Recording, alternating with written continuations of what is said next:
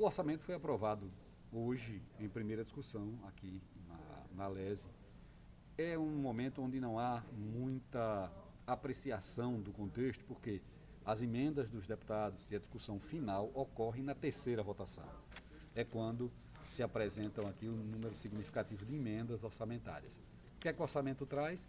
A expectativa de redução de algumas receitas, a expectativa de ampliação de outras áreas, em função principalmente da pandemia. O governo federal complementou o orçamento e os recursos em 2020, mas encerra essa complementação em dezembro. Em janeiro, cada estado irá sobreviver às custas das suas próprias arrecadações. Então isso muda o contexto. E o governo tem sido ortodoxo nos seus envios, tem um déficit previsto, orçamentário, e tem mais uma questão.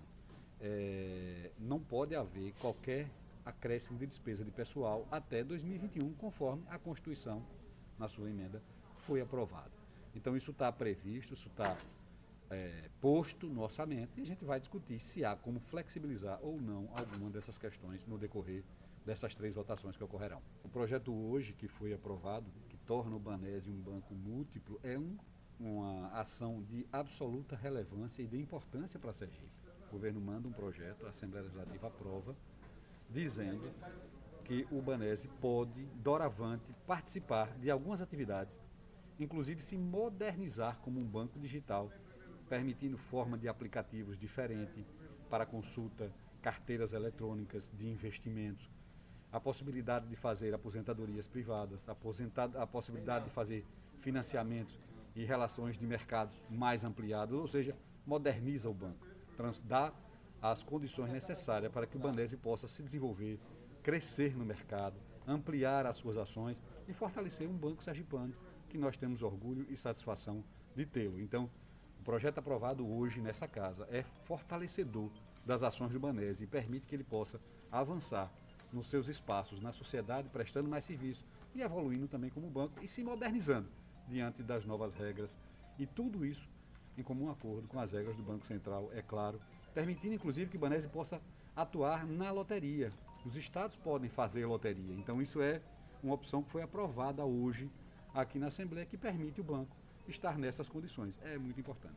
Duas questões financeiras, duas questões fiscais foram aprovadas hoje, projetos distintos.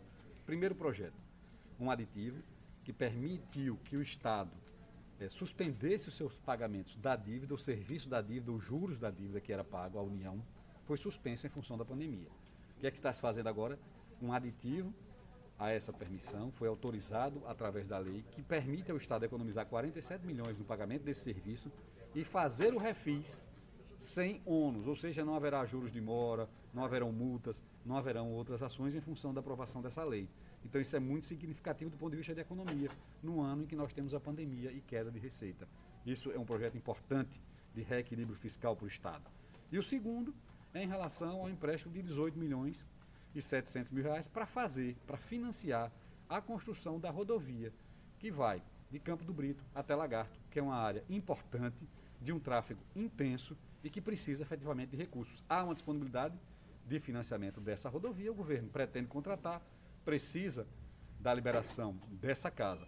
E alguns que argumentam que, olha, mas empréstimos novamente, é porque o governo usou os seus recursos apurados este ano para pagar o 13º em dia, para mudar a conjuntura, para fortalecer o servidor. Então é mais importante que se pague o décimo em dia e se faça um financiamento da estrada. Foi uma inversão de colocação que me parece apropriada, adequada e esta casa valoriza e aprova.